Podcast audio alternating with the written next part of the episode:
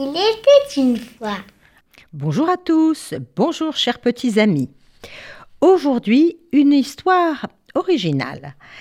L'élection d'un nouveau président. Ah non, non, mais je, dis ça comme ça, hein. c'est à méditer tout de même.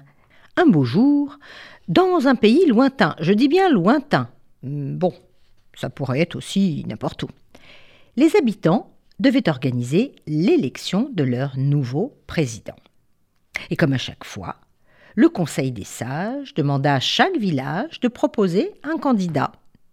Dans un tout petit village, la propriétaire d'un magasin de tissus fut proposée. Il s'agissait d'une femme de toute confiance. Euh, elle avait surtout une belle qualité, une immense capacité d'écoute.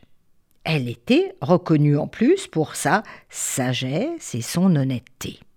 Une belle candidate les candidats devaient se rencontrer au palais afin d'écouter le défi proposé par le Conseil des sages. C'est comme ça qu'ils procédaient, pour prendre le meilleur.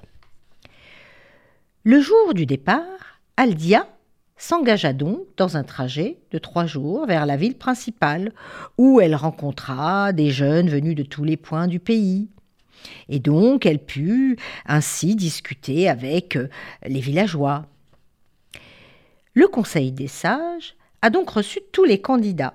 Et comme à chaque fois, il fallait choisir le président qui devait répondre à l'épreuve proposée. Et cette fois-ci, l'épreuve était assez simple. Il s'agissait de confier à chacun des candidats sélectionnés un sac de graines de pensée. Vous savez ces petites fleurs là de toutes les couleurs, à la fois fragiles et tenaces. Il fallait qu'ils les plantent en rentrant dans leur village.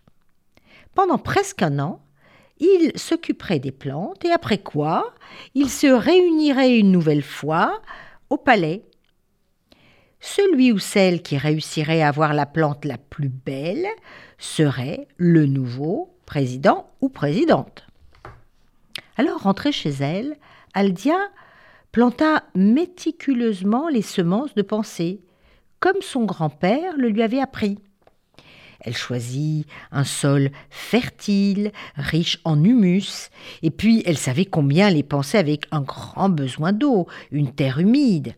Elle arrosa chaque jour les plantes avec de l'eau de pluie, ni trop, ni trop peu. Ah, elle y tenait.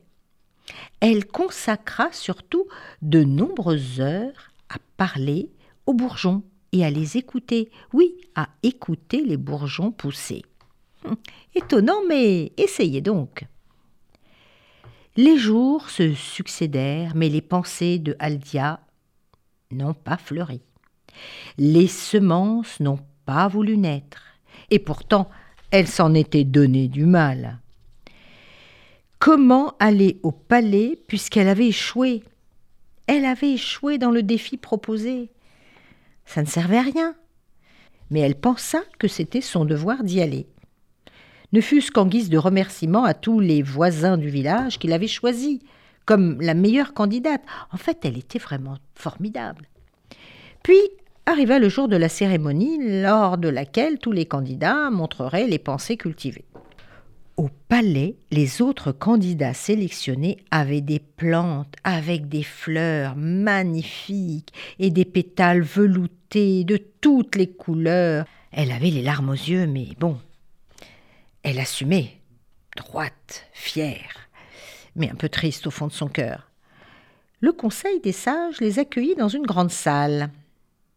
Aldia observa les pensées des autres et resta silencieuse et tête baissée.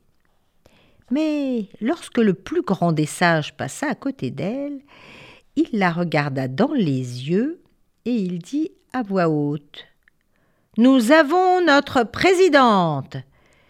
Il est fort probable que notre décision puisse vous surprendre, mais je m'explique. C'est Madame Aldia, notre présidente. Il y a presque un an. Cher candidat, on vous a remis des graines séchées qu'en aucun cas vous ne pourriez faire fleurir.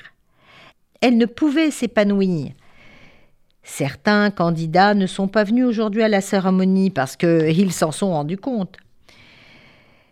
Ceux qui sont ici, sauf un, nous ont menti afin de cacher le soi-disant échec.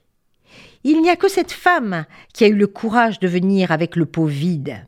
Elle a fait preuve d'une qualité très importante, la plus grande des qualités pour un président, l'honnêteté. La légende dit que Aldia a assumé la présidence, elle a tout de suite mis en place trois décisions. Choisir comme conseiller des gens sages, récompenser ceux qui avaient osé reconnaître leurs problèmes ou leurs soucis dans le passé, et écouter chaque jeudi les préoccupations de son peuple. Voilà, c'est à voir, c'est à réfléchir dans ces temps de prochaine élection. Merci à tous.